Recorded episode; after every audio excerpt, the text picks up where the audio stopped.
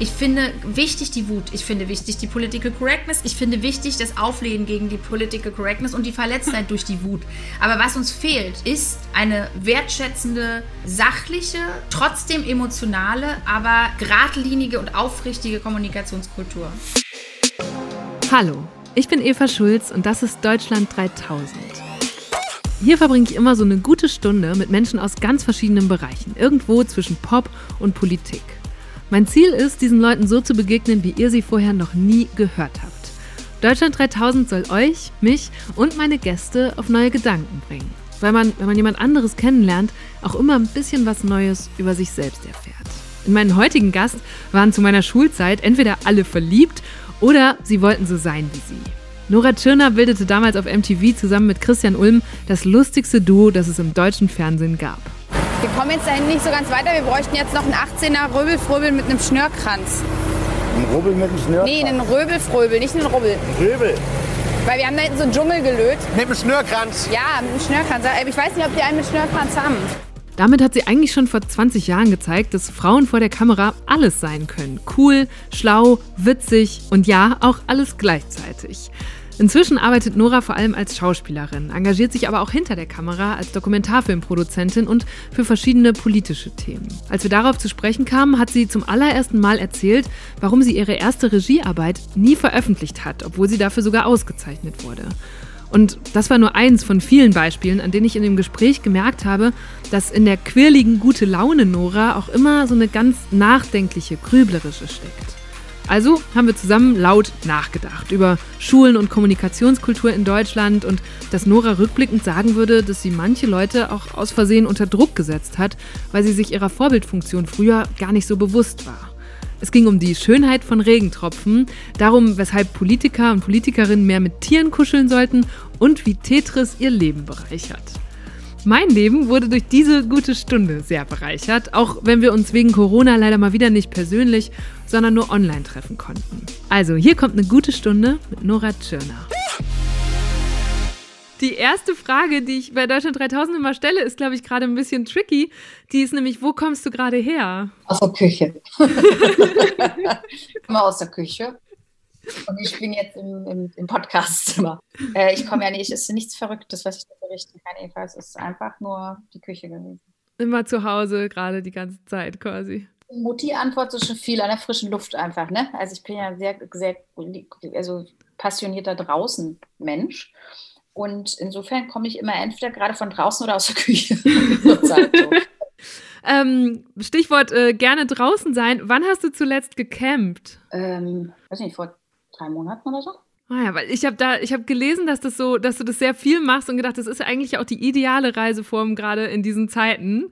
Be beschäftigst du dich da mit der Rechtslage? Also wo es zum Beispiel in Deutschland okay ist, wild zu campen oder gehst du eh mal auf einen, auf Campingplatz oder so? Mal so, mal so. Also ich bin jetzt nicht jemand, der so total erpicht darauf ist, nachts irgendwie rausgeklopft zu werden äh, äh irgendwo, egal ob von Schakal, Hyäne oder ähm, den Behörden. Und das heißt, ich gucke mich schon so ein bisschen um, aber beim, also soweit ich weiß, ne, mein Stand inhaltlich ist, dass man ja, solange man nicht ein Lager macht, irgendwo halten und da pennen geht, glaube ich. Also du darfst halt nur nicht dich ausbreiten, du darfst nicht campen im Sinne von, du erstellst ein Camp.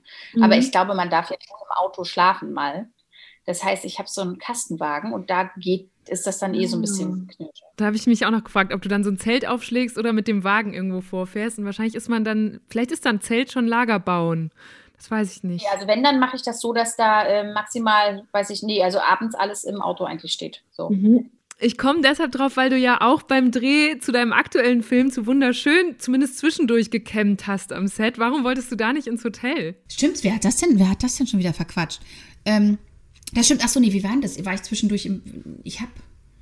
Ah, nee, pass auf, da war es noch ganz anders. Da habe ich ähm, bei meinen Tieren übernachtet und da habe ich in so einem kleinen Verschlag gewohnt und musste deswegen immer am Set duschen, in den Lehrerduschen von Vicky.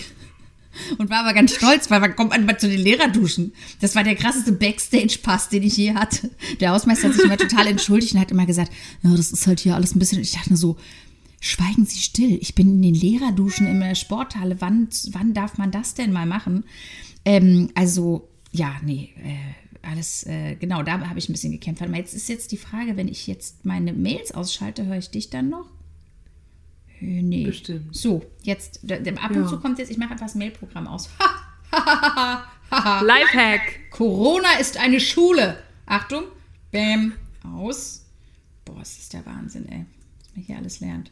Pass auf, ich mach mal gleich alles, ich mach einfach alles aus. So, genau, und da habe ich, da habe ich äh, gecampt. Das stimmt. Noras neuer Film heißt Wunderschön. Es geht um Frauen und Mädchen in ganz verschiedenen Lebensphasen, die alle irgendwie versuchen, einem bestimmten Ideal gerecht zu werden. Das ist schon so ein Feel-Good-Blockbuster, in dem es viel zu lachen gibt, aber gleichzeitig werden auch viele Themen und Debatten aufgegriffen, die die letzten Jahre geprägt haben. Wie gehen wir mit den Schönheitsidealen um, die uns auf Social Media vermittelt werden? Wie können Frauen Familie und Karriere unter einen Hut bringen? Warum werden Jungs und Mädchen immer noch unterschiedlich erzogen, wenn es um bestimmte Werte und Vorbilder geht? Oder auch die Frage, die Nora in ihrer Rolle als feministische Lehrerin umtreibt. Ist die klassische Liebesbeziehung vielleicht längst überholt? Du spielst eine Lehrerin, Vicky, wie würdest du die beschreiben? Ähm, also das ist wirklich eine, äh, ja, das ist eine tolle Figur, finde ich, weil die extrem. Also ich finde, das ist wirklich moderne Form und bin mir sehr, äh, äh, Figur, bin mir sehr bewusst darüber, dass das Wort modern eines der unmodernsten Wörter der Welt ist. Während ich es ausspreche, wird es mir bewusst. Das ist eine ganz moderne Frau, Eva. Eine Frau geht seinen Weg. Ähm, die Vicky ist äh, ähm, in, diesem, in diesem Reigen, ein weiteres sehr unmodernes Wort, ähm, von Frauen, die wir da zeigen, würde ich schon sagen, diejenige, die ziemlich freigeschaltet ist von in vielen emanzipatorischen Bereichen, ist eine Lehrerin, äh, sehr passionierter Art, äh, hat sich entschieden, nicht in Paarbeziehung zu leben, ist damit aber total happy. Ähm, was heißt ist aber eben und ist damit total happy. Das war das, was wir eigentlich irgendwie auch mal erzählen wollten, dass das nicht immer gleich so ein, naja, sie hat einfach keinen gefunden oder keine, sondern die ähm, hat sich ihr Leben so gebaut, dass es für sie total stimmig ist. Und ähm, dann verliebt sie sich aber aus Versehen doch. Das findet sie sehr, sehr doof. Erstmal. Und irritierend. Ja. Die wird von ihren äh, äh, ein, zwei Was ich aber übrigens ist auch so geil, sie das als Emanze bezeichnet Entschuldige ganz kurz, dass ich dich jetzt nochmal unterbreche, aber wie ich so merke, dass du sofort wieder auf diesen Love-Plot geht, dass der überhaupt nicht das Wichtige an der Figur Vicky ist, sondern die ist einfach eine total tolle Lehrerin, die ihren, kind, äh, ihren Schülern extrem viel zum Thema äh, Rollenbilder und so mit auf den Weg geht. Aber ja, sie verliebt sich auch, aber das ist jetzt nicht das Wichtigste an dem Film. Hat irgendjemand von euch was gemalt, was nichts mit dem Aussehen zu tun hat? Das ist interessant, ne? wie man da gleich reagiert, dass man sofort ans Aussehen denkt. Aber lass uns das mal weiterdenken. Das Bild, das wir von uns haben, entscheidet über unser Selbstwertgefühl. Wenn in diesem Bild aber nur unsere Erscheinung auftaucht, dann bestimmt unser Äußeres unseren Wert. Aber seid ihr denn nur euer Aussehen? Was ich spannend fand, war, dass sie sowohl von ihren Schülern als auch von einer Freundin, glaube ich, im Film einmal so als Emanze bezeichnet wird. Und ich habe dieses Wort jetzt nochmal nachgeschlagen. Das ist in der Bedeutung eigentlich ja super. Da stand in einem Wörterbuch Frau, die sich bewusst emanzipiert gibt und sich aktiv für die Emanzipation einsetzt. Aber dahinter steht umgangssprachlich oft abwertend. Aber das ist doch wie mit dem Wort äh, Gutmensch. Ich habe bis heute nicht verstanden, was an dem Wort doof sein soll. ähm, aber das ist halt, äh, Gewalt, gesellschaftlicher Wandel nervt halt immer alle in ihrer Comfortzone. Und jeder, der äh, das irgendwo stehen hat, der ähm, ist halt dann ab und zu an schlechten Tagen und bei manchen Leuten auch an besseren Tagen sofort zum Abschluss freigegeben. Also das ist ja das, was wir da einfach auch zeigen wollten. Es ist natürlich, gibt es nichts gegen Emanzipation zu sagen, aber das wird eben oft trotzdem, ja, blöd betitelt. Also das gibt es ja bei allen Sachen, wo sich Leute irgendwie einsetzen. Ja, das, du kannst halt was, was Gutes immer auch als Waffe benutzen, wenn du Lust drauf hast. Ich finde halt nur, das sagt immer mehr über denjenigen aus, der es sagt, als über denjenigen, der betitelt wird. So klassisch. Ja, ja, ich hatte das Gefühl, dass es in dem Film dann so die Funktion hatte, einmal klar zu machen, okay, das hier ist Vicky, das ist Noras Rolle. Und ich finde auch spannend, was du gerade sagst mit diesem Love-Plot, dass sie das nicht wahrhaben will, dass sie dich dann verliebt. Das ist ja irgendwie dann so ein Widerspruch mit ihren eigenen Prinzipien. Äh, sie sagt auch irgendwann, verliebte Frauen sind, ich glaube, die dümmsten Frauen oder so und wird da so ein bisschen, ähm, ist das von der eigenen Emanzipation eingeholt oder oder dann überrascht, huch, das ist es dann doch gar nicht. Also sie muss ja auch so ein bisschen in ihren Prinzipien dann noch wieder ändern, oder? Ich glaube, sie muss überhaupt mal checken, was ihre Prinzipien sind oder wann es überhaupt sinnvoll ist, Prinzipien zu haben oder eine Haltung. Ne? Ich glaube, sie will eigentlich, eigentlich ist die ja, ich wollte Vicky eigentlich immer jetzt jemanden haben, der gar nicht so Prinzipien hat, der, sondern der einfach schlüssig etwas mathematisch aufgelöst hat und dadurch auf einer Wahrheit auf die Spur gekommen ist, die für sie total stimmig ist, aber die ist plötzlich kommt ein neuer Mathematiker in den Raum und die Formel ist anders. Es geht gar nicht so, ich glaube, sehe die nicht als Prinzipienreiter. Sie hat einfach rausgefunden nach ihrer ganzen persönlichen Forschung, dass es eine Falle gibt in der heutigen Gesellschaft, die entsteht, wenn Frauen sich verlieben. Da gibt es eine Kausalkette, die losgehen kann. Die geht übrigens für Männer genauso los. Spoiler Alert, das aber dann der nächste Film.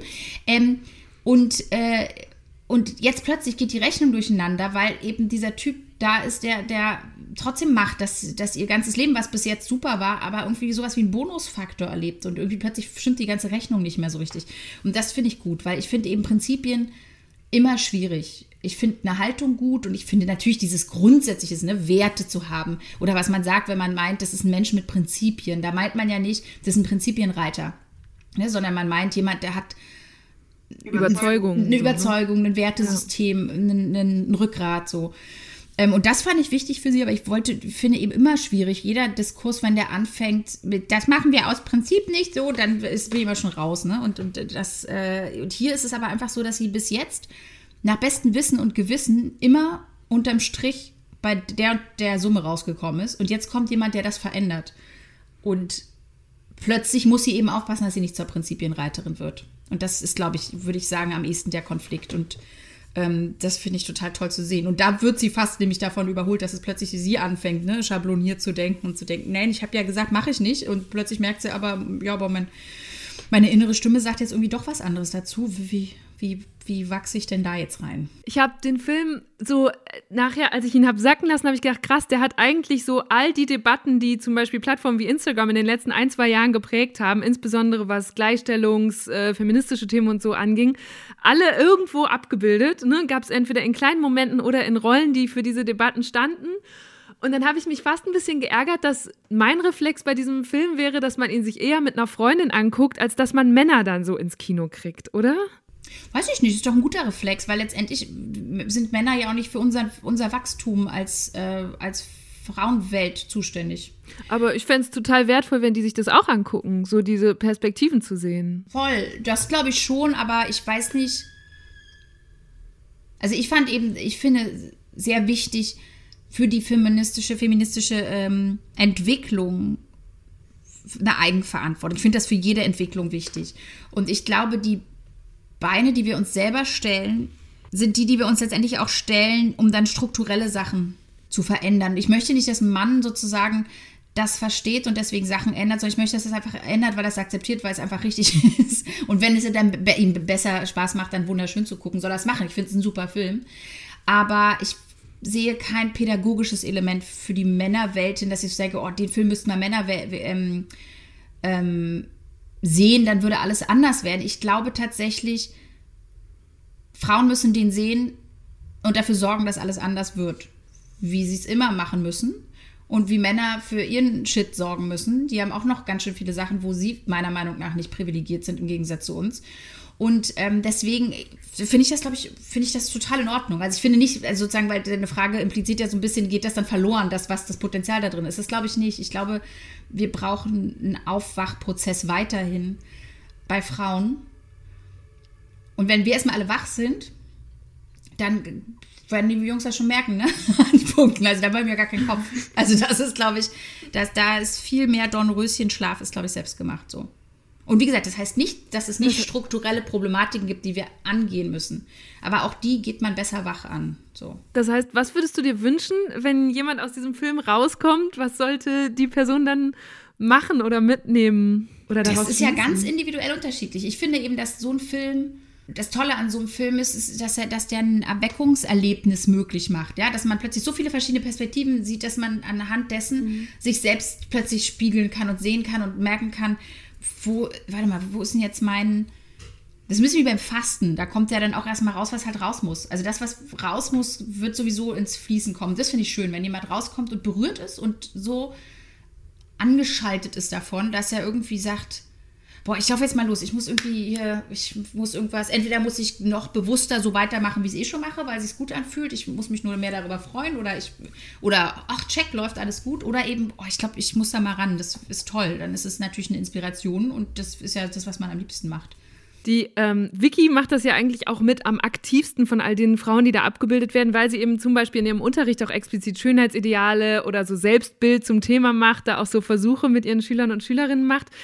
Ich habe darüber nachgedacht und gemerkt, das wurde in meiner Schulzeit noch gar nicht thematisiert. Hast du was mitbekommen? Hat sich das inzwischen geändert?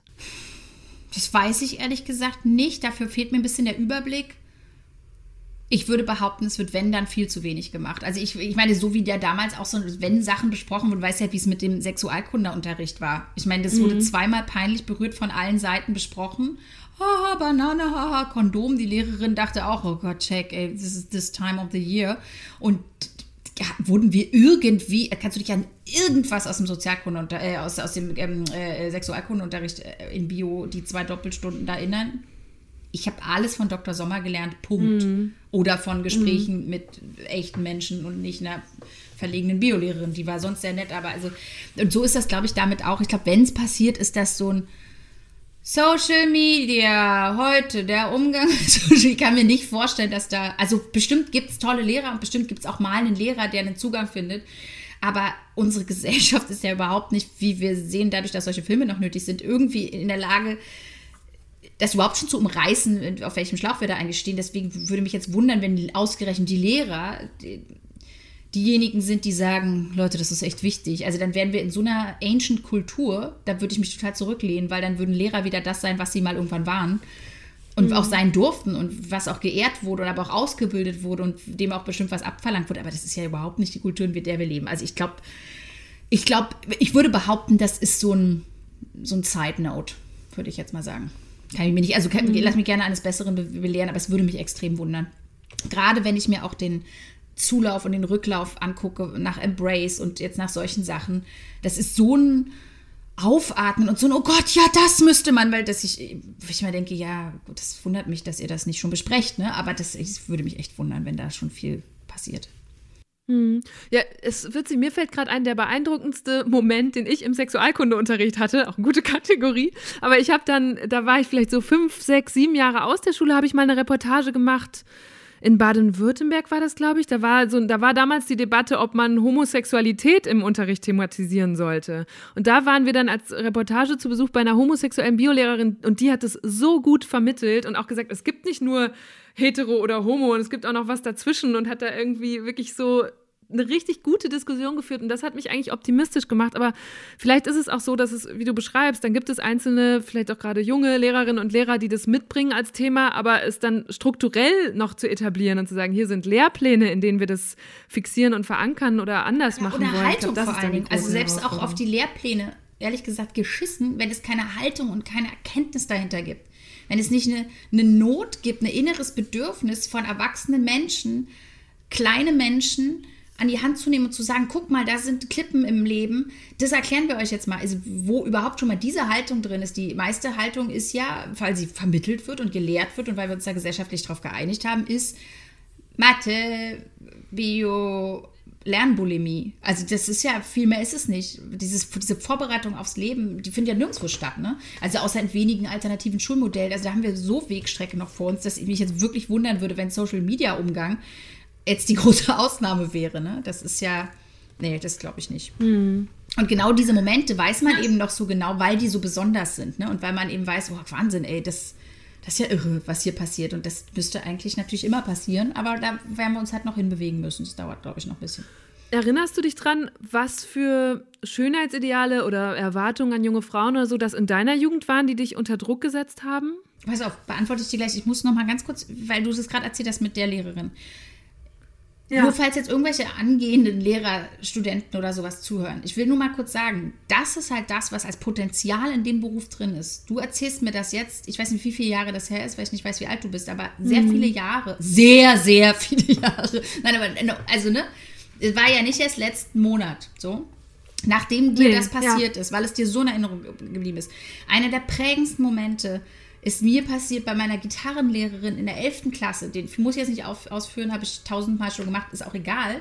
Aber ich sag nur mal, das sind, weiß ich nicht, 35 Sekunden oder sieben Minuten oder von mir aus auch mal eine Viertelstunde in dem Lehrerberuf menschheitsgeschichtlich ist es theoretisch möglich, das den ganzen Tag zu machen. Und das, wie es dich beeinflusst hat und wie es mich beeinflusst hat, das ist das Potenzial, was man haben kann, wenn man dahin geht. Da geht es nicht nur darum, kriege krieg ich den in Mathe durch, sondern man kann, man hat den Zugang, Menschen komplett in ihrem Leben beein zu beeinflussen, zu, zu, zu ermutigen, freizuschalten, zu befreien letztendlich und zu so krass zu prägen, ähm, das ist, glaube ich, eine der größten Ehren, die man haben kann und, und auch eine der größten Freuden. Und ich glaube, wenn wir an dem Punkt, wo wir uns äh, die Leute, die das werden wollen, aber auch die Leute, die es bezahlen und die Leute, die ihre Kinder dahin schicken, darauf einigen, das nochmal zu verstehen, wird super viel passieren in unserer Gesellschaft. Das ist was, was ganz lange ins Hintertreffen geraten ist, ähnlich wie bei Ärzten und bei Pflegeberufen. Aber wenn wir da diese Währung rausholen, das, äh, dann, das wird irre. So, weil überleg dir mal, wenn du nur solche Lehrer gehabt hättest, die den ganzen Tag so geredet hätten wie mhm. diese Biolehrerin. Ich meine, da wären wir jetzt wahrscheinlich alle Buddha. Das kann man sich überhaupt nicht vorstellen. So eine Lernkultur. Was für eine weise Gesellschaft wir wären, wenn das Potenzial ausgeschöpft werden würde an diesen Stellen. Und es gibt genug Leute, die das wollen, aber natürlich kann man sowas zum Beispiel wahrscheinlich auch nicht mit 24 machen. Das kann nicht jemand machen, mhm. der noch nichts übers Leben gelernt hat. Das müssen auf ganz vielen Ebenen ausgebildete, emotional reife Leute sein, ja. Und, und, und so müssen die aber dann auch bezahlt werden und geehrt werden und so. Also das, das, ja. So, jetzt aber nochmal zurück zu den Schönheitsidealen. Ich glaube, ähm, ich hatte da, ich hatte sicherlich auch meine normalen Komplexe oder sowas. Ich habe ziemlich viel mit äh, psychischen Erkrankungen zu tun gehabt dann in meinem Leben später, aber die hatten alle nicht damit zu tun. Also ich glaube, was äh, was, was das angeht, bin ich ein bisschen unbescholtener gewesen und meine Teilnahme an solchen Projekten hat immer mehr damit zu tun, dass ich es bei anderen Leuten gesehen habe und das mich total berührt hat. Das heißt aber nicht, dass der Optimierungsdruck, der ja diesem Schönheitsdruck zugrunde liegt, nicht bei mir auch angeschlagen hat. Aber der hatte andere Ausschläge. Ich bin halt heftiger Perfektionist in Leistung gewesen, in teilweise auch Selbstliebe äh, oder was weiß ich. Also man, man kann ja trotzdem streng zu sich sein. Und damit hatte ich tatsächlich auch zu tun. Aber so dieses Runterhungern-Ding oder so, dafür, also wir, habe ich einfach blöderweise immer zu gerne gegessen. Also ich meine, und es war halt einfach auch kein, kein äh, es wäre nicht, es war auch wirklich nicht in dem Wertesystem, aus dem ich kam. Da, da, da ich, da habe ich einfach Glück gehabt. Es gab, es gab es nicht, das, ich weiß nicht, oder ich habe es nicht wahrgenommen. Ich bin halt auch mit vielen Jungs groß geworden und so. Und da ging es immer tatsächlich zum Beispiel eher um Humor oder so. Ich, da war das, da, das hätte man eitel und doof und eingebildet gefunden, wenn jemand sich dazu sehr drum geschert hätte. Und deswegen ist das einfach nicht meine Prägung. Das war, ist aber Glück, mhm. ne, einfach. Ich glaube auch, also das, was du gerade genannt hast mit dem Runterhungern, ist natürlich auch ein Extrem, wo so viel Druck entsteht, dass man wirklich ne, dermaßen aktiv wird. Ein Beispiel, das mir wirklich bei der Vorbereitung kam und als ich im Freundes- und, und Kolleginnenkreis erzählt habe, dass ich dich interviewe, war, dass ganz viele Mädels, und ich nehme mich nicht aus, damals mit deinem Foto zum Friseur gegangen sind und gesagt haben, bitte den Seitenscheitel. Und also wirklich so viele Frauen, Nora. Und ich habe mich gefragt, mit wem du eigentlich zum Friseur gegangen bist und gesagt hast, ich hätte gern diese Frisur. das ist aber mit sowas immer so. Das, mein Wirbel wächst einfach in die Richtung. 15 Jahre später wird, das, wird der Mythos gelöst. Ja, aber das ist so, ne? Aber das ist genau, das ist so lustig, dass du es sagst, weil so entsteht eine Behauptungsebene, die völliger Irrsinn ist. Weil natürlich das, was man cool findet, ist ja nicht der Seitenscheitel, sondern dass das eigentlich eine Person ist, die nicht mit einem Foto zu einem Friseur gegangen ist, sondern die entweder selber ja. geschnitten hat oder beim Friseur war und gesagt hat, keine Ahnung, mach mal, interessiert mich nicht, heute fühle ich mich so. Das ist ja die, der Anziehungspunkt. Den hat aber jeder in sich. Ne? Sobald du das Foto wegklickst, wenn du zum Friseur gehst, gehen Leute wegen dir auch wieder zum Friseur. So, also ich glaube, das ist wirklich die Kette, die, die, die wahrscheinlich funktioniert. Und ich habe einfach, nee, ich habe da keinen hatte ich, glaube ich, kein Vorbild. Ich, hab, ich möchte auch nicht sagen, dass ich nicht mal Momente hatte, wo ich aussehen wollte wie jemand oder wenn ich auf dem roten, roten, auf dem roten Teppich, auf dem Red Carpet gegangen bin, dass man mal irgendwie so, natürlich gibt es Leute, die finde ich äh, irgendwie umwerfend schön und ich hatte auch Phasen, ey, da wollte ich aussehen wie Gwen Stefani, total, also was ich vom Spiegel rumgehangen habe und versucht habe, mir diese Tolle zu stylen wie die und mich so bunt anzuziehen und sonst was. Natürlich gab es auch optische Vorbilder, aber ich weiß nicht, mir wäre es immer zu peinlich dann doch gewesen, voll so auszusehen wie jemand. Ich hätte mal gedacht, mhm. dass man mir dann auf die Schliche kommt. Also habe ich so aus Zwang noch ein bisschen Individualität reingebracht. Und ich war auch ein bisschen zu faul. Also so, sowas so richtig durchzustylen war mir echt auch zu anstrengend. Und dadurch, viel ist tatsächlich Faulheit. Ich habe mir immer von Maskenbildner die Haare einfach irgendwann schneiden lassen, wenn der Dreh zu Ende war, sodass die mal wieder so Spitzen schneiden, dass kein Spliss ist. Zeitlang wollte ich natürlich aussehen wie die aus der Gliskur-Werbung mit den krassen Locken, die immer die Schere zerbricht. Ich weiß nicht, du bist vielleicht zu jung dafür, schätze Doch, ich ja, mal. das kenne ich noch. Aber wo man auch damals dachte, oh, so eine Locken haben, wo man denkt, Alter, keiner hat so eine Locken. Auch diese Frau nicht, aber das war, wusste ich damals noch nicht. Ja, aber das, jedenfalls bin ich nicht mit einem Foto zum Friseur gegangen. Also ich habe jetzt gerade noch mal, ich habe an dieses Gwen Stefani Beispiel gedacht, weil ich das total spannend finde, den Moment von, man hat einerseits Vorbilder, du warst, bist wahrscheinlich auch immer noch ein Vorbild für ganz viele solche Leute und dann will man sich aber doch nicht der, der, der Blöße geben, zu sagen, ja, natürlich ist das mein Vorbild und deswegen will ich eins zu eins so aussehen, sondern es muss ja dann trotzdem daherkommen, im Ideal, als sei es dein, deine individuelle Idee. Also darin ist ja auch schon ein komplettes Paradox. Ja, und letztendlich, glaube ich, ist es doch auch gar nicht so schlimm, dass man aussehen will wie jemand, weil was es letztendlich ist, ist ja, dass man sich mit der Identität von jemandem verbindet. Aber vor allen Dingen, glaube ich, wenn es nicht ausartet, ist es einfach eine Verbindung. Man findet jemanden sympathisch und man schließt sich an. Man hat das Gefühl, das ist ein guter Ort. Gwen Stefani hat mich halt bezaubert durch ihre Einzigartigkeit und ich hatte das Gefühl, da, da gibt es was zu holen für mich, ja, für mein Leben. Und das war, stimmte auch.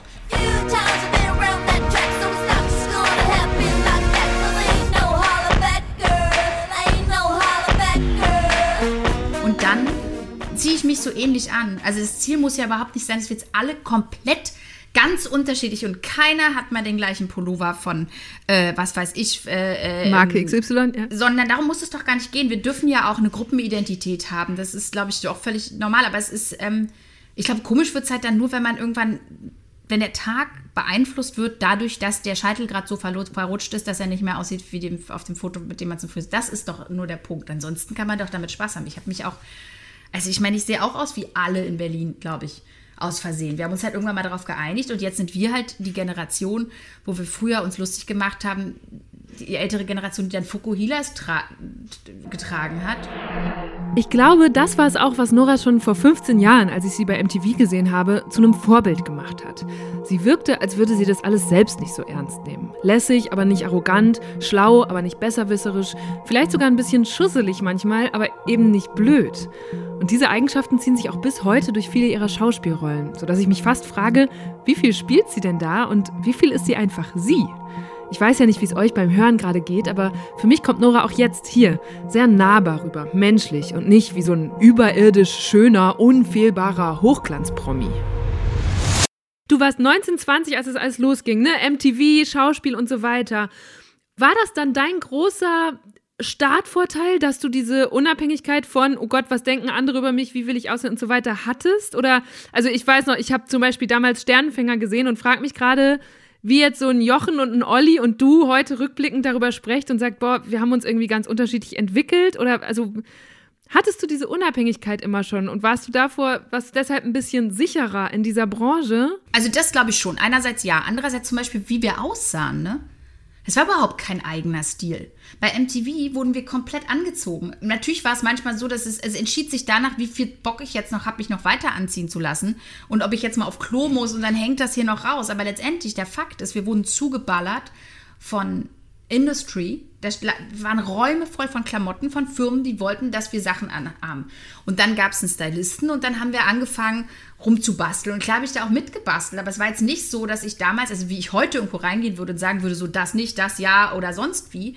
Oder erstmal gar nicht in so einen Raum reingehen würde, weil ich so denken würde, okay, in diesem Raum hängen fünf Sachen im Wert von insgesamt 50.000 Euro. Wieso bin ich überhaupt in dem Raum? Wem will ich denn erzählen, der das, also ne, das sind ja nochmal ganz andere Sachen. Aber Fakt ist, am Set bin ich angezogen worden, wie jemand fand, dass ich angezogen sein soll. Und bei MTV bin ich zwar, klar habe ich mir da auch Sachen gegriffen, aber letztendlich nichts davon, zu nichts hatte ich einen persönlichen Bezug erstmal. Es waren Sachen, die wurden da hingelegt, dann hat man Verkleiden gespielt. Und natürlich bin ich mit den Sachen dann auch nach Hause, aber war das wirklich eine eigene Identität? Ist aus mir heraus, also war ich quasi Gwen Stefani? War ich dann überhaupt kreativ? Nö. Ich habe einfach irgendwie Anziehen in einem fremden Kleiderschrank gespielt mit Leuten, die drumherum standen und gesagt haben, das ist cool und das ist cute. Also natürlich hat es mich auch interessiert, was andere wollten, ja, oder so. Sogar vielleicht viel mehr. Mir war nur noch damals gar nicht wichtig, was ich will, deswegen ist mir nicht so aufgefallen. Ne? Also natürlich pa passierte das auch. So. Ähm, und ich bin nur, ich habe jetzt nicht Wochen damit verbracht, irgendwie zu rumzugucken, wie ich mir die Haare schneiden kann. Das war dann tatsächlich eher aus Versehen. Aber ich würde jetzt auch nicht behaupten, dass ich da jetzt ein gutes Role Model war, zum Beispiel. Ne?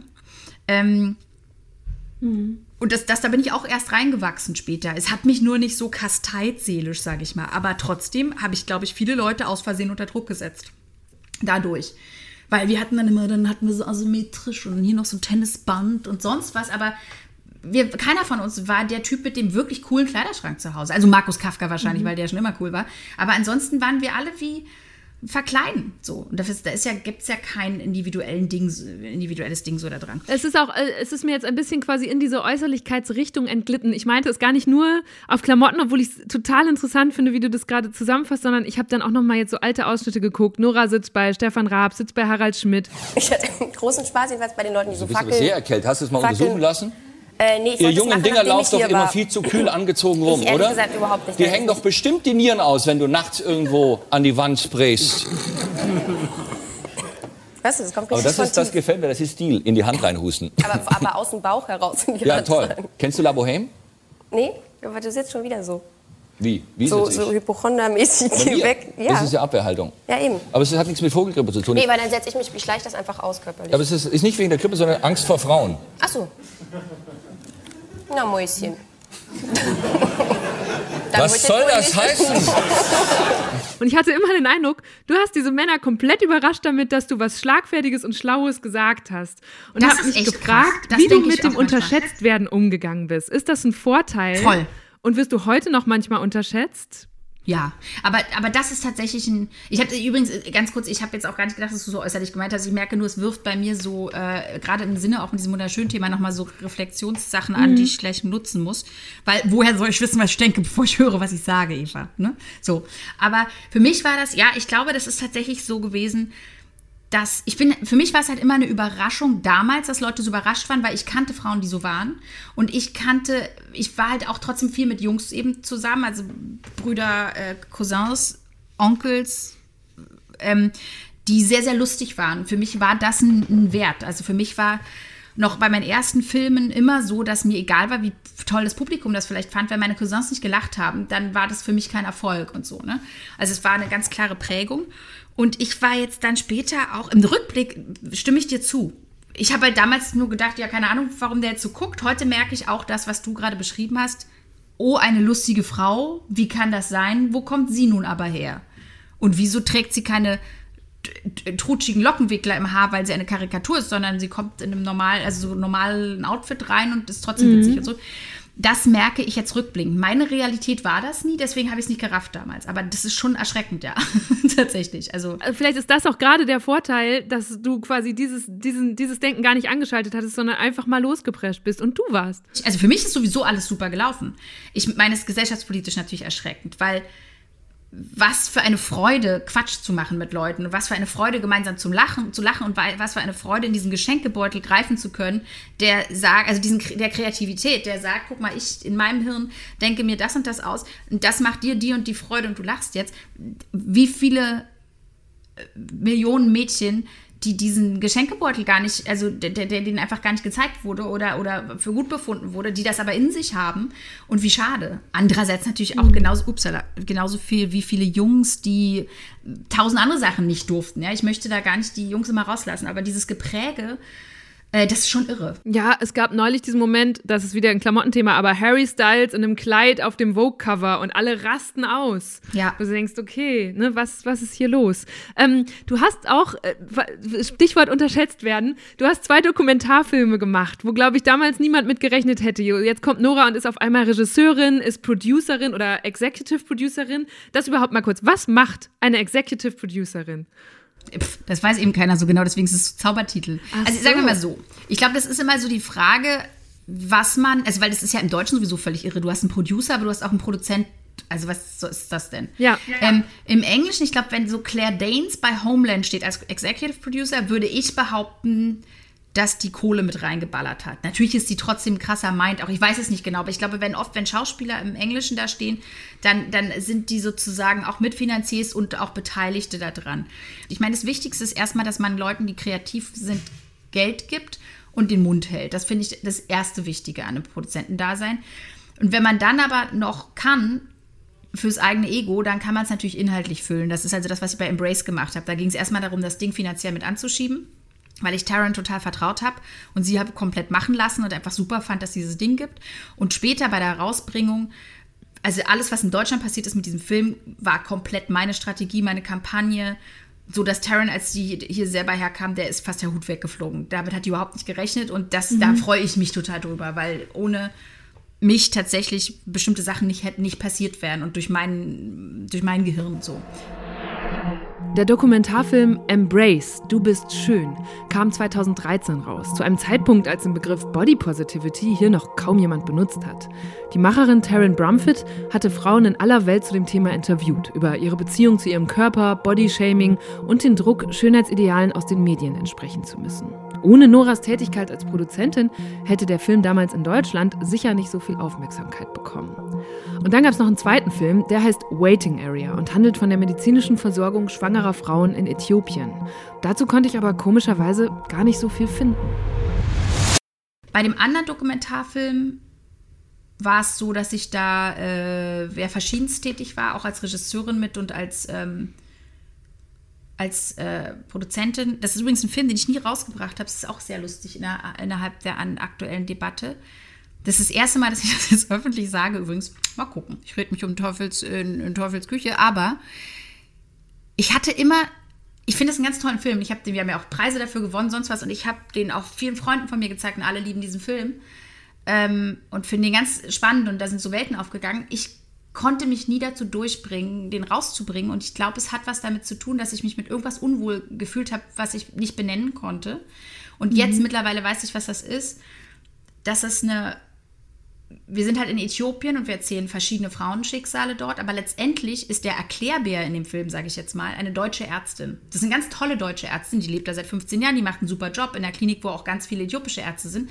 Aber das Narrativ kommt aus ihrer Perspektive. Und das hat sich falsch angefühlt.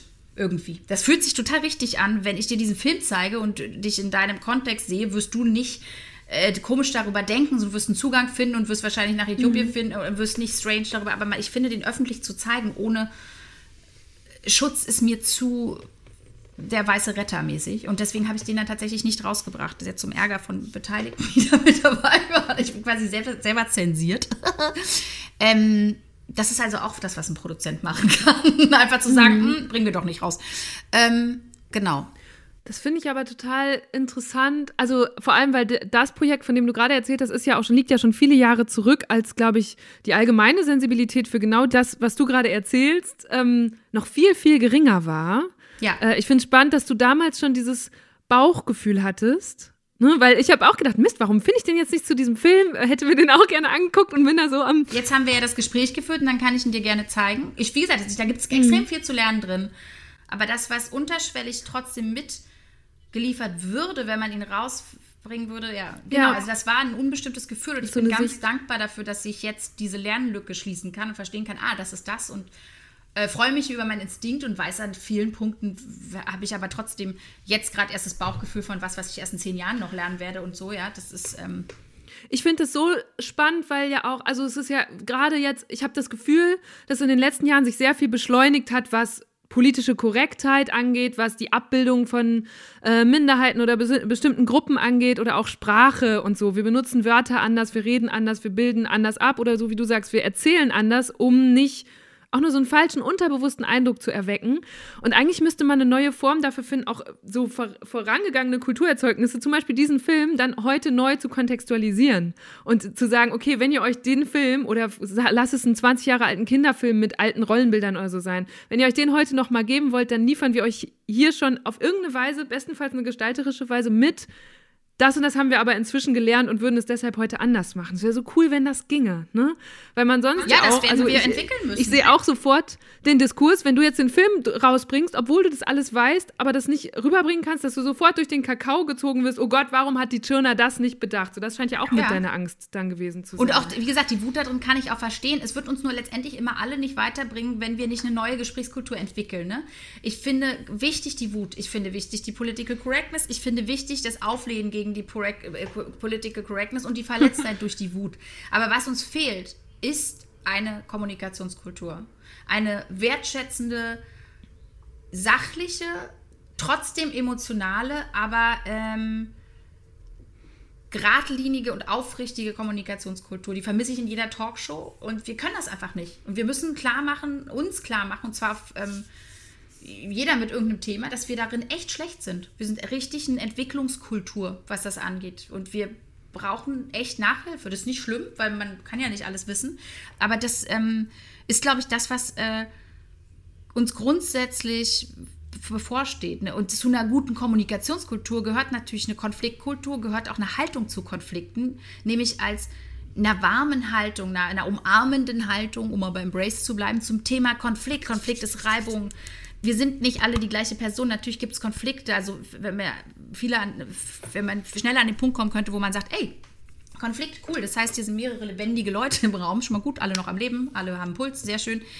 Ähm, müsste das vielleicht auch nicht fies, hämisch oder sonst was werden. Also ich glaube, da besteht uns noch einiges, äh, besteht, besteht uns da noch bevor. Ich weiß nicht, sagt man das so, besteht uns bevor?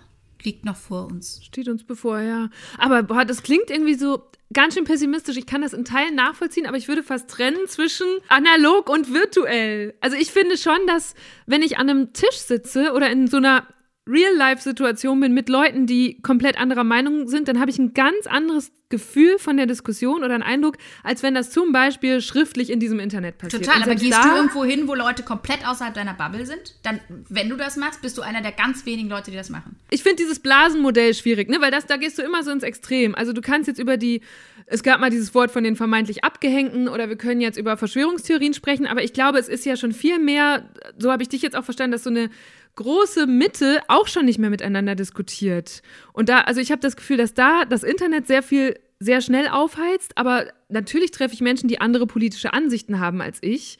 Und da, Aber kommt also, man wirklich an einen Punkt? Also ich finde, man entweder.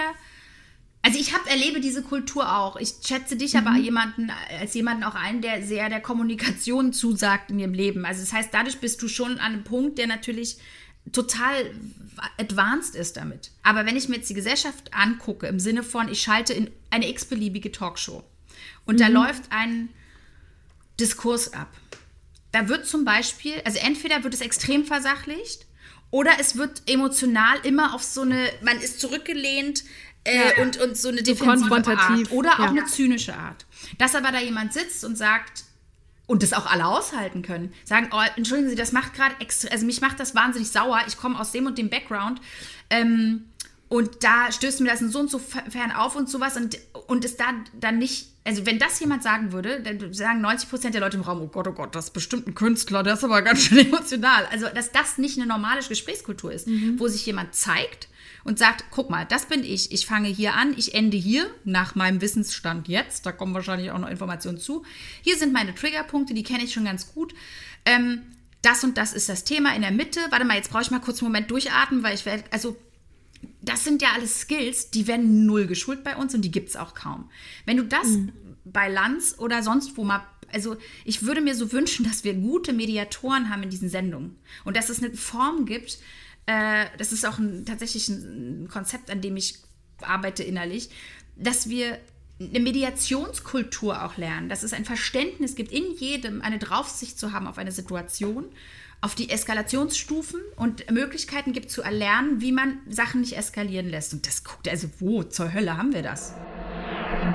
Ach, ein bisschen wurmt es mich, dass die Kritik an Talkshows inzwischen fast so ein Reflex geworden ist, wie Bahnbashing. Und ich meine, klar, es gibt viele Sendungen, die genau die Mängel haben, die Nora beschreibt. Und als Journalistin treibt mich auch total um, wie man das besser machen könnte.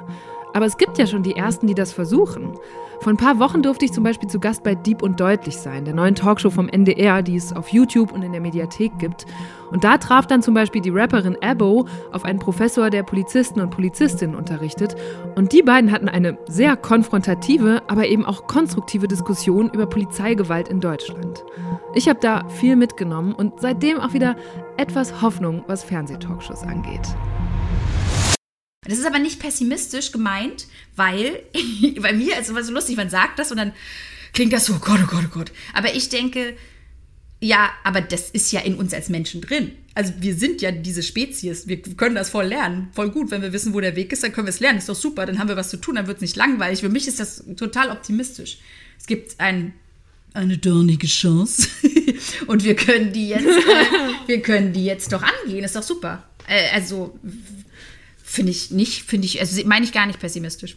Ich glaube nur, dass es tatsächlich Ich glaube auch, mit der Akzeptanz startet, sich einzugestehen, dass wir ganz dolle Defizite haben. Und die Defizite sind nicht die politischen Themen, die unterschiedlichste Parteien zu unterschiedlichsten Rechtssachen haben oder die wirklich klar bestehenden Probleme, sondern was Unterschwelligeres. Und das Unterschwelligere ist eine Haltung zu einem Miteinander, zu einem Umgang. Und es ist auch die Erkenntnis von, wir sind da drin nicht gut. Wir haben Sachen verlernt, die wir erlernen müssen. Richtig, richtig grundsätzlich.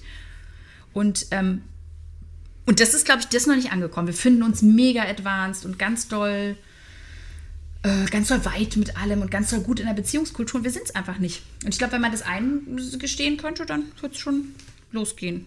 So. Ich glaube, die Unterscheidung, die ich gemerkt habe, die sehr entscheidend ist als Unterscheidung, ist, ähm, dass wir geprägt sind, mit dem andere dann überzeugen wollen. Also du bist zu einer Haltung gekommen und dann müssen die anderen doch die Argumente auch einsehen. Ich glaube, wenn man das als Grundannahme in einer Diskussion nimmt, nicht zu sagen, ich will dich jetzt, Nora, aber ganz dringend davon überzeugen, dass es anders ist, sondern das ist meine Perspektive, wie du gerade auch gesagt hast. Ne? Also bestenfalls gehe ich ja rein mit dem, okay, jetzt kommen andere Perspektiven und andere Meinungen, aber ich kann daran gewinnen oder daraus wieder lernen. Ich glaube, das, das wäre für mich so innerlich das Ziel, dass man das wieder so ein bisschen promotet und sagt, davon, davon pro profitieren wir alle. Ja, na, so eine, sowas wie eine geistige Klassenkasse eigentlich, ne? Also das, was man mit einem Think Tank meint, aber auch so im, im alltäglichen oder im Gruppending, dass man einfach sagt, das ist spannend. Ja, und ich, also kann das, ich muss das auch immer noch total lernen, ja. Also jetzt nicht so, dass ich das dauernd kann. Aber, äh, aber das ist, glaube ich, die, die Wegrichtung, die Marschrichtung, die kann total Spaß machen. Also, weil Wachstum, wenn man erstmal beiseite gelegt hat, dass das auch anstrengend ist und mal wehtut, ja, voll lustig und schön und aufregend sein kann. Und das ist, glaube ich, es gibt so eine krasse Angst vor, vor Fehlern in unserer Kultur ähm, dass natürlich dann Wachstum auch schwer ist, weil wenn du kannst ja nur wachsen und, also gut, wachsen ist jetzt vielleicht ein bisschen schlechtes Beispiel, aber du kannst dich ja nur bewegen und entwickeln, wenn du auch mal daneben latschen darfst. Habe ich jetzt aber ein ganz schönes Fass hier aufgemacht, ne? Völlig ungefragt. so, die Marschrichtung für uns, Eva, für das kommende Quartal ist dieser Themenkomplex. Was hat dich Darauf erstmal einen Tee. politisiert? Was mich politisiert hat, das ist total lustig, weil ich wusste gar nicht, dass ich politisiert bin. Aber ich bin wahrscheinlich aus Versehen einfach politisch denkend. Ich glaube, die Welt und das Leben. Also ich meine, es ist halt alles Politik. Ich war ganz lange Politik, glaube ich, verdrossen, weil ich das Gefühl hatte, ich. Ja, ich glaube, wegen dieser Kommunikationskultur, es ist so das Gefühl pff, ja, es sind jetzt alles so Themen, aber worüber reden wir denn eigentlich? Was liegt drunter und so? Und ich glaube, seit ich verstanden habe, dass ich selber einfach gestalten kann und dass ich selber Kommunikationsstile vorgeben kann und dazu einladen kann, äh, mich nicht da abhängig von mache, so kann ich, ähm, das ist wahrscheinlich was, was Attila Hildmann über sich aussagen würde. Also seit ich ne? verstanden habe, dass ich, dass mir echt Leute zuhören und ich einfach machen kann, wie ich will. Nee, aber seit ich sozusagen irgendwie verstanden habe, dass, dass ich, ich glaube tatsächlich, die Haltung zu mir selbst letztendlich hat mich politisiert. Also seit ich mich ernst nehme, im, in einem leichten, lustigen Sinne und dabei denke, ach guck mal, ich kann ja auch eigentlich selber mal was basteln, ähm, habe ich gecheckt, was meine Verantwortung ist. Seit Peter Parker zu Spider-Man geworden ist, Eva. Ich glaube, das ist so der Punkt. Wenn man, wenn man so merkt, ach so, guck mal, ich bin ja gar, ich kann ja mitmachen, dann glaube ich, wird man auch politisch im besten Sinne, weil dann alles andere ist ja folgerichtig. Dann kommt man ja nicht mehr aus der Verantwortung raus. Äh, Das ist gut. Ich habe immer in diesem Podcast auch entweder oder Fragen. Eine passt da, glaube ich, sehr gut dazu. Nämlich, wird alles gerade eher besser oder eher schlimmer? Beides. So eine geile, Ja, so, nee. so eine geile Antwort von besonders sich schlau findenden Leuten. Ähm, ich glaube tatsächlich beides, aber ich glaube so, so, ähm, naja, es ist, wie du schon gesagt hast, es ist Kat Katalysator in vielen Sachen drin. Es ist lustig. Ich habe jetzt in letzter Zeit wirklich mehrfach darüber nachgedacht, dass ich zum ersten Mal checke, woher diese ganzen krassen Filme kommen, so diese Epos-Dinger, wo es immer um den Kampf vom Guten gegen das Böse geht. Weil ich so immer dachte, also weißt du, wenn man das so vor 15 Jahren gesehen hat, dachte man ja, oh Gott, also mein Gott, Herr der Pathetisch, Ringe. ja. So, weißt du, so, oh, und hier und Avengers und sonst irgendwas oder wie sie alle heißen, so, also ich fand es immer unterhaltsam, aber ich dachte so, pff, meine Güte, das war ganz schön hochgegriffen, ne? Und jetzt heute denkt man so, oh, verstehe, das sind offensichtlich Geschichten, äh, die ganz tief in der DNA der Menschheit drin liegen und anscheinend Zuspitzungen, die einfach immer wieder passieren. Und wir, Eva, sind mittendrin statt nur dabei. Herzlich willkommen zu diesem witzigen Punkt auf dem Zeitstrahl. Quasi Nebendarsteller. Ja. Aber wirklich, ja, du, wer weiß. Wer weiß. Wer weiß, wie weit wir noch kommen, mein Mädchen doch. Wer weiß. Hashtag. Wir, also Trump hat, war irgendwann auch mal ein Nebendarsteller, ne? Wenn man ein bisschen mit ein bisschen krimineller Energie. Energie. Gott, oh. Ähm, aber es ist, äh, das ist, also insofern glaube ich wirklich, das ist gerade einfach so eine tolle Zuspitzung. Aber das Gute ist, dass ich eben finde, es wächst in alle Richtungen und irgendwas wird jetzt so weiter passieren, aber es, es wächst alles sehr schnell. Ich glaube, es ist alles auch sehr viel sichtbarer. Aber das, was du eben sagst, letztendlich, letztendlich dieser Tisch, wo man mit Leuten dran sitzt, also wenn ich so ganz verdrossen werde, weil irgendwie die Nachrichten mir zu krass sind oder sonst was, denke ich immer an diesen Tisch und denke so, ich habe einfach keine Angst vor Menschen. Ich könnte in der Empathie, glaube ich, bleiben. Und ich glaube, solange das geht, habe ich auch nicht so Angst vor den Ereignissen. Und das geht bestimmt nicht jedem so, ne? Das ist natürlich eine sehr privilegierte äh, Stellung. Und zum Beispiel habe ich, denke viel, viel öfter über mein Privileg jetzt nach. Also ich habe jeden Tag bestimmt drei Momente, wo ich denke, krass, krass, wie gut es dir geht. Und das sind auch traurigere Momente. Ne? Früher habe ich nicht so viel darüber nachgedacht, dann hatte ich diesen Schmerz nicht, aber der Schmerz erinnert mich schon wieder daran, dass ich ja lebendig bin. Dann denke ich wieder, oh, wie geil. Ich bin ja, darf ja noch am Leben sein, Jackpot. Also es ist so, es ist so, weißt, es ist so, ein, so eine Gleichzeitigkeit der Ereignisse. Aber ja, so halt. Okay, gut, dass wir jetzt beim Optimismus wieder sind und gut, dass die nächsten Entweder-Oder-Fragen, glaube ich, weniger komplex sind. Ähm, Fanta. Pass auf, Na, Frühaufsteherin oder Nachteule? Also, 1921. ähm, warte mal. Äh, Frühaufsteherin, definitiv. Mathe oder Deutsch-LK? Ähm, Mathe, äh, Prüfungsfach. Deutsch, nix. Englisch, Leistungskurs und Mathe, Prüfungsfach. Ja. Das habe ich gesehen, dass du so ein Mathe-Ass bist oder zumindest so große Lust an der Logik hast. Ja, also. Mathe-Ass war ich eben lange Zeit auch überhaupt nicht, weil mit in diesem Schulsystem lange nicht funktionierte und habe aber so eine, ich, also das hab ich, hat sich eher nach der Schule freigeschaltet, dass ich so eine Liebe in Strukturen sehe und das aber für mich auch so ein ganz, was ganz Musikalisches hat. Also das, dass ich Sachen, also eine, so eine Balance, also eine Geometrie und so Sachen, das finde ich, das holt mich sehr ab. Das finde ich sehr berührend. So. Und wie hast du das dann entdeckt und ausgelebt? Weil das ja eigentlich so ein Klassiker. Zum Beispiel, wir haben vorhin gesprochen über Lehrer, die mit, mit einem Satz, mit sechs Sekunden oder so, so eine Macht entfalten über ein Leben. Mir hat mein Mathelehrer gesagt, ja, also Eva wird in Mathe immer Probleme haben. Und ein paar Jahre später war klar, nee, das kann sie eigentlich richtig gut. Aber es war ganz schwer, das in mir nochmal so neu abzuspeichern. Eben, also ich habe so eine ganz ähnliche Erfahrung mit diesem Fach gemacht wie du. Was war dann nachher noch, was das dir wieder so gerettet hat? Also ich hatte beides. Ich hatte beide Situationen. Ich stand ewig okay in Mathe, dann habe ich irgendwann aufgehört, nicht mehr mitzumachen in der Schule, weil es äh, irgendwie zu langweilig war. Dann stand ich sechs in Mathe, dann war ich bei dieser Gitarrenlehrerin, habe mich über die Schule ausgekotzt, habe gesagt, es ist alles mega boring. Dann hat die gesagt, dann geh doch ab. Dann habe ich mich total erschrocken, habe gedacht, wie geh ab? Das traue ich mich nicht. Dann hat die gesagt, ja, ist doch uncool, irgendwo rumzuhängen, wo man nicht sein will. Finde ich ein bisschen uncool. Dann habe ich gesagt, uncool will ich nicht sein, abgehen will ich auch nicht dann besitze ich jetzt da und hör zu. Beim nächsten Test hatte ich eine 1 plus und ich habe in, in der Mathe-Abi eine 1 minus in Wahrscheinlichkeitsrechnung geschrieben.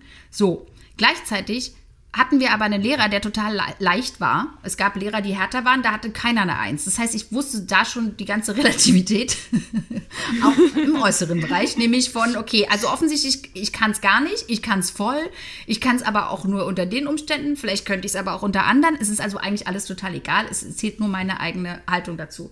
Und dann habe ich gemerkt, dann kam mein Gerechtigkeitssinn, dass ich immer gemerkt habe, dass Mathe so gemein gelabelt wird. Es wird überall, also du gehst schon so auf Schuleinführungsfeiern und dann steht die zweite Klasse da und singt, ähm, äh, Rechnen ist öde, Musik ist toll und singen so ein Lied und man denkt, cool, der Mathe hat ja eine scheiß PR-Abteilung, das ist ja nicht so cool. Da, ähm, das fand ich schon mal schwierig.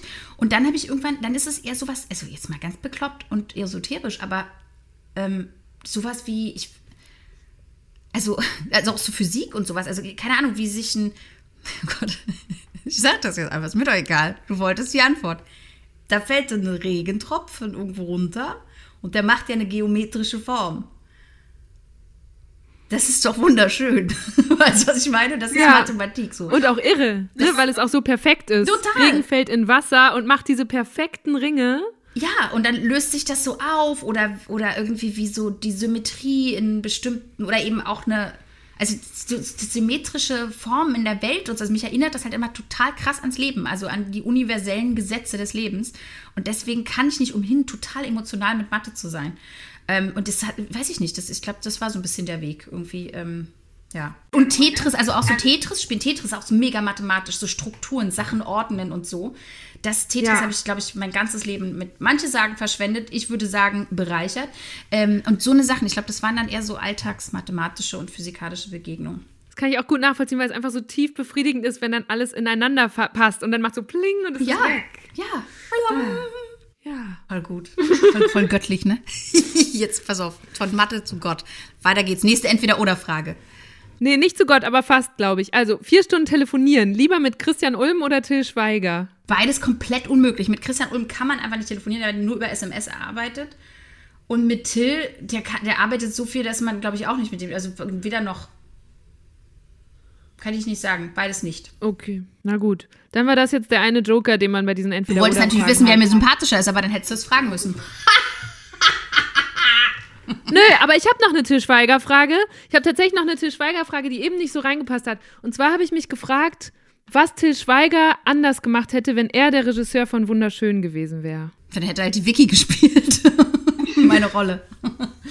äh, weiß ich nicht. Oh, das ist also.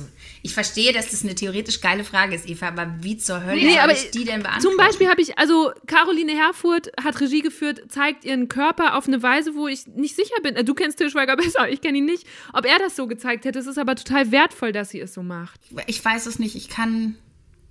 Also ich habe Till als jemanden kennengelernt, der auch über sich lachen kann und sich irgendwie äh, verletzlich zeigt. Das heißt, wenn er den Film gemacht hätte, dann hätte er wahrscheinlich auch einen Weg versucht, das zu machen. Aber wie das dann ausgeht, ich weiß, kann es dir echt nicht sagen.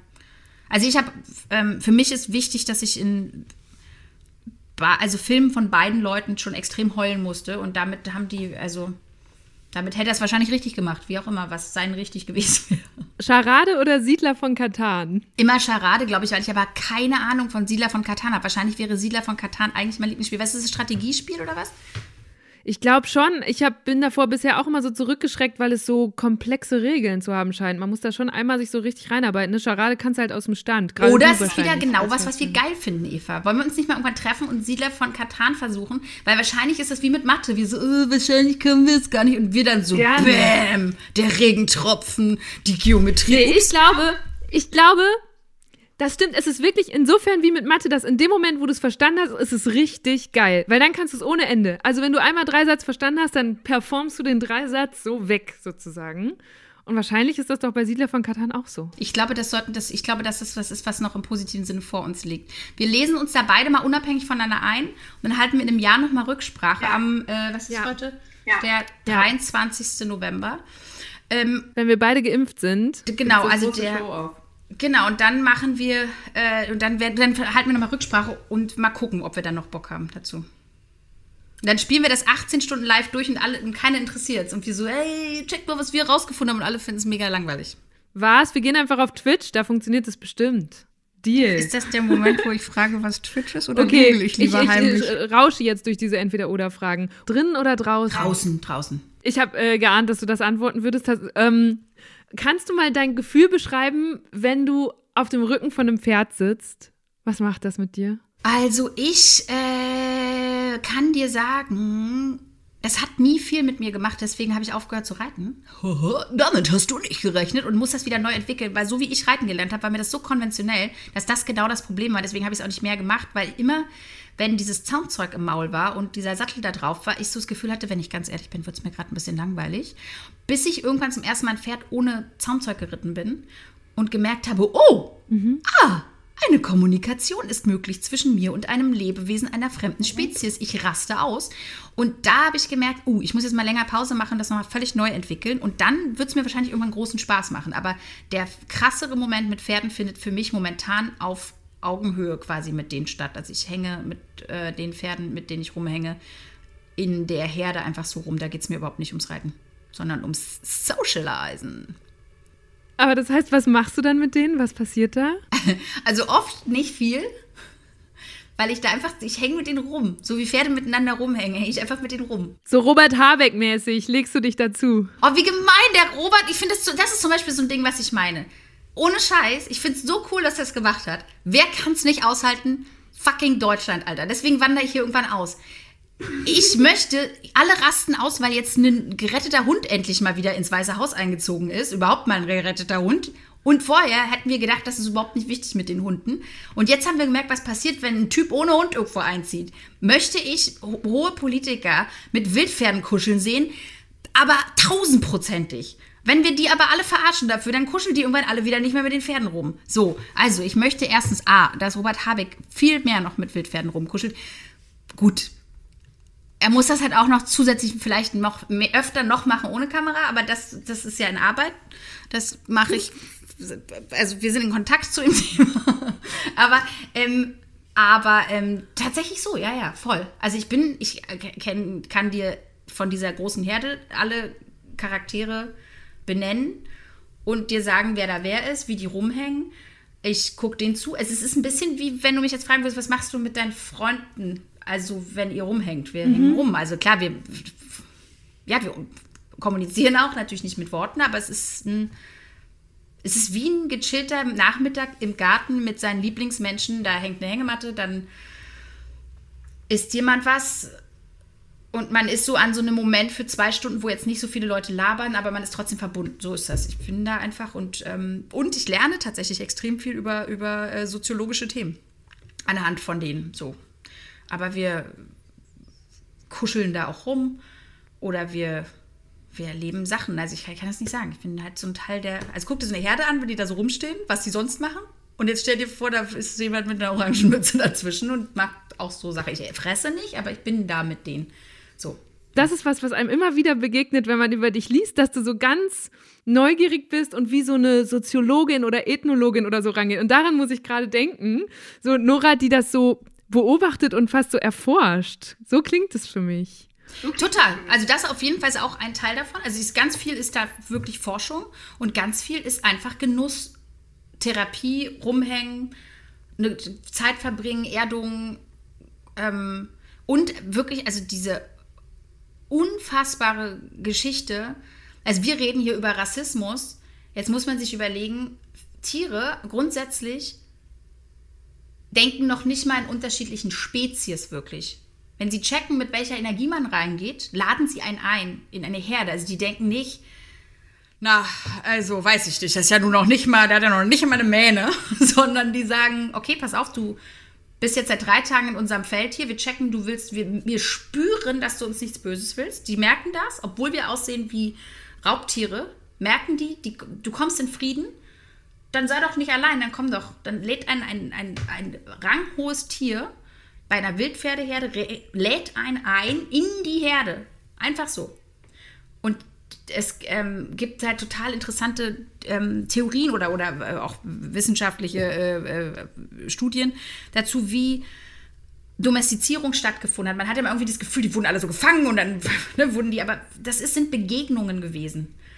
Tiere haben, die, die, die Pioniertiere haben die Pioniermenschen auf der anderen Seite beobachtet. Die Reste von beiden anderen Herden, also die anderen Hen- Menschen, die Angst hatten und die anderen Tiere, die Angst hatten, standen da und waren, oh Gott, oh Gott, das ist keine gute Idee, wir werden alle sterben. Aber die, die Leittiere, die neugierigsten, standen vorne und haben gesagt, was ist das denn, hör mal? Das könnte doch, wollen wir mit dem nicht mal rumhängen? Und die coolsten Tiere auf der anderen Seite, was heißt die coolsten? Die coolsten für diese Aufgabe, auch auf der anderen Seite standen, waren auch so, oh, warte mal, das ist doch ganz spannend. So diese, und durch diesen Blick zwischeneinander, ähm, diesen neugierigen Blick wird Oxytocin ausgeschüttet. Bei beiden Spezies. Das heißt, dieses Verliebtheits- oder Mutterhormon. das heißt, die Bindung entsteht schon über den liebevollen, neugierigen Blick auf das Andersartige. Dadurch findet die Annäherung statt. Dann geht man in den ähm, Körperkontakt durch Kraulen oder sonst irgendwas und dann ist sowieso Polen offen. Dann ist natürlich Oxytocin nach Hause und dann kommen die anderen auch nach. So haben diese Begegnungen stattgefunden. Für mich ist das so irre. Das war mein größter Traum als Kind, dass ich mit Tieren sprechen kann. Und jetzt merke ich, okay, krass, das ist ganz anders, als ich dachte. Das ist jetzt nicht Doolittle oder Mr. Ed oder so, sondern, aber ich kann mit diesen Tieren kommunizieren. Ich weiß, wer meine Pferde sind, ich weiß, wer die anderen Pferde sind, ich weiß, wer da wer ist. Und ich weiß, die wissen das von mir auch. Das ist für mich das Magischste, was ich überhaupt jemals erlebt habe. Und ich glaube, also das ist, ja, das ist eine Forschung und gleichzeitig so ein, so ein ich bin gefangen in einem Märchenfilm, aber ich sag's keinem. Schalalali. Also das ist wirklich äh, Wahnsinn. So. Wie hat das deinen Alltag verändert? Also wie gehst du jetzt anders mit Menschen um oder auch wenn du allein bist? Ich weiß nicht, ähm, wenn du so von diesen Pferden zurückkehrst? Total. Also erstmal grundsätzlich erdet es mich immer sofort, es macht mich total ruhig, es macht mich total, äh, also es ist einfach, hat, hat eine richtige, das ist wie so, ja, was man halt sich bei Wellness-Wochenenden versucht zu holen. Also es, ne, es sortiert einmal mein System durch und so. Und dann ist es so, dass mein Blick sich auf Gesellschaft verändert hat und auf Charaktere verändert hat, weil ich durch die Herden verstanden habe, dass Menschen, die mir vorher extrem unsympathisch sind, meistens Charakterzüge haben, die einfach meinen eigenen nicht sehr ähnlich sind, aber die ganz eklatant wichtig für eine Gruppe sind und die, so wie wir Gruppen denken, in, in unserer aktuellen, sage ich mal, Deutschland-Welt 2020, Kapitalismus, sowas, nicht funktionieren und deswegen auch komplett gegen die Wand laufen und wir auch überhaupt also als Gruppen gar nicht mehr das abgefragt wird. Und es ist deswegen leicht ist, das abzustempeln, aber dass das meistens aus einem Potenzial kommt. Also zum Beispiel jemand, der dominant ist, der hat eine wichtige Funktion in der Herde. Und wenn man den, wenn man dem eine Herde gibt, die groß genug ist, dass er seine Aufgabe machen kann, ist es total wichtig und dann fällt es auch nie nervig auf. Wenn der aber unbalanciert ist oder nicht in einem Gruppengefüge das ausleben kann, wird der halt schnell zum Arsch.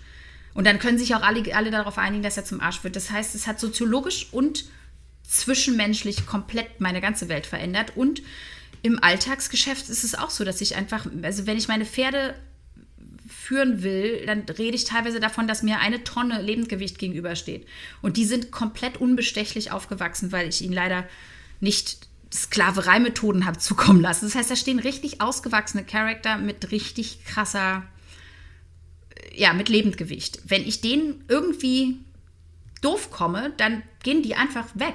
Das interessiert die nicht. Und dann gehen die aber auch acht Hektar weit weg und nicht drehen sich nur weg. Ich kann denen nur kommen mit einer fairen und aufrichtigen und geradlinigen, äh, selbstgeführten inneren Haltung. Das heißt, ich kriege immer einen sofortigen Spiegel. Und das ändert natürlich dann auch im Alltag was. Ne? Also, du, du, du checkst dich selber nochmal klarer, du merkst, wie oft du streng zu dir bist an Punkten, wo die Pferde das komplett durchwinken würden, wo die das gar nicht interessiert. Du merkst, wie viel Angst du eigentlich hast und wie wenig wichtig das ist, weil Pferde haben 20 Mal am Tag Angst, aber das interessiert die gar nicht weiter. Die winken das durch und dann ist wieder gut und so. Also man kriegt einen vollen neuen Blick, ja. Ich glaube, dass das mein Leben extrem beeinflusst hat. Aber es geht ja auch noch gar nicht so lange, weil ich davor eben, wie gesagt, immer nur so mal kurz so ein Reiter war. Aber so seit drei Jahren bin ich ja komplett im Thema und das wird immer mehr meine Welt auch übernehmen. Das ist eine der krassesten ähm, Begegnungen sozusagen gewesen. So.